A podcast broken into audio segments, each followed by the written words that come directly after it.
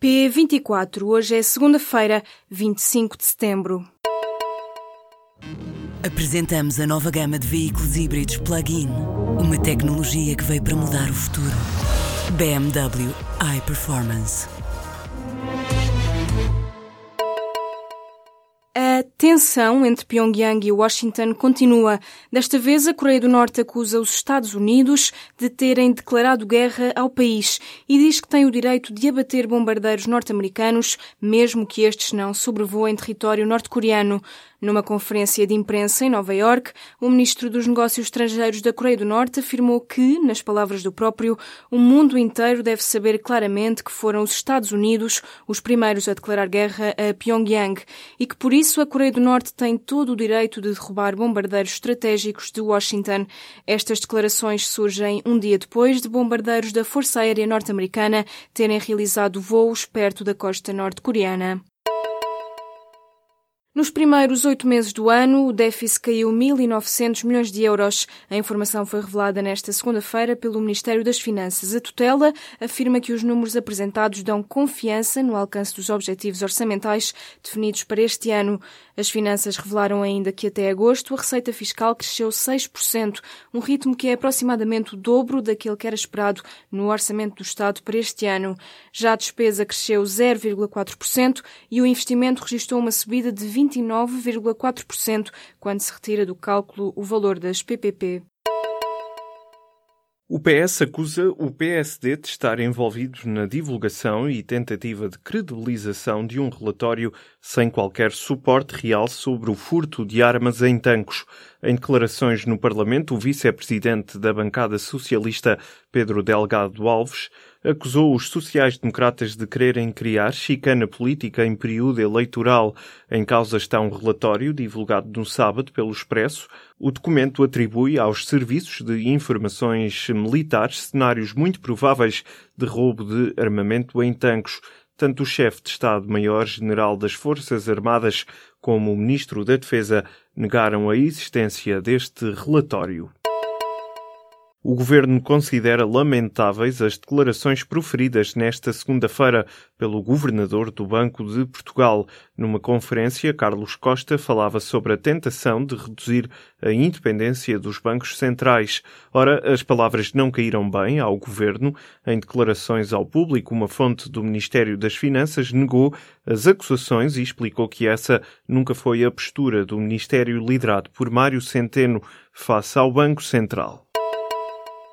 Seis em cada dez crianças portuguesas não consomem a quantidade recomendada diária de frutas e legumes. De acordo com o estudo da Associação Portuguesa contra a Obesidade Infantil, divulgado nesta segunda-feira, 65% das crianças não cumprem a recomendação da Organização Mundial de Saúde para uma ingestão mínima de três porções de fruta e duas porções de legumes diárias. A nível regional, os Açores registram a maior percentagem de crianças a não consumirem as doses recomendadas, seguindo-se a região do Algarve e da Madeira. O estudo envolveu mais de 17 mil crianças de todo o país, com idades entre os 2 e os 10 anos.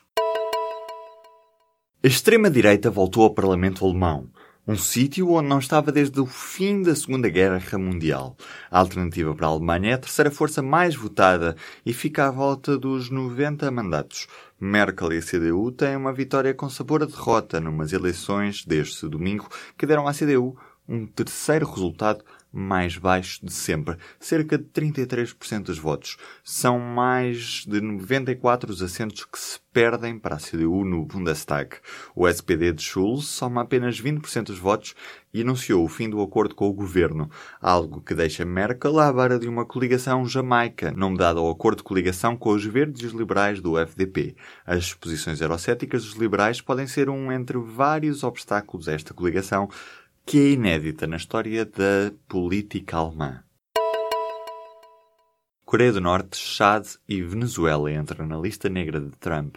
A administração norte-americana anunciou neste domingo o alargamento à Venezuela, Coreia do Norte e Chad das restrições de entrada em território norte-americano que estão em vigor para cidadãos de várias nações de maioria muçulmana.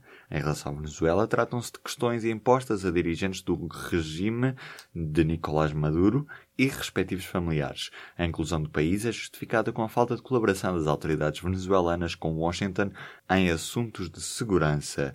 Estes polémicos vetos tinham motivado acusações de discriminação religiosa dirigidas à Casa Branca por até agora se tratar apenas de um bloqueio dirigido a países de maioria muçulmana. Sem grandes alaridos, a administração de Trump prepara-se para autorizar a exploração energética no Refúgio Nacional para a Vida Selvagem do Ártico. Isto acontece pela primeira vez em mais de 30 anos. As bases legais para a perfuração foram divulgadas pelo Washington Post. Esta zona é um ponto migratório de aves para seis continentes e também o último habitat de reprodução das renas na América do Norte. O memorando da administração dá o primeiro passo para a abertura da área natural protegida à perfuração mas só o Congresso tem autoridade para consentir a perfuração de petróleo e gás nos quase 8 milhões de hectares do refúgio. Espera-se uma longa batalha política e ambiental sobre esta questão. A Uber vai entrar no negócio das entregas de comida em Lisboa. A empresa vai lançar a Uber Eats na capital portuguesa até ao final do ano. O anúncio foi feito nesta segunda-feira. Em comunicado, a plataforma de transporte privado explica que o objetivo da aplicação será descobrir e encomendar comida. Segundo a empresa multinacional, o preço será certamente uma arma. A empresa diz que a entrega de refeições irá trazer importantes oportunidades económicas flexíveis a centenas de lisboetas. Os Arcade Fire voltam a Portugal já no próximo ano. O concerto está marcado para dia 23 de abril no Campo Pequeno, em Lisboa. O espetáculo integra a digressão europeia da apresentação de Everything Now, o quinto álbum de originais da banda, editado em julho passado. Os bilhetes custam entre 30 e 55 euros e vão estar à venda a partir de 30 de setembro.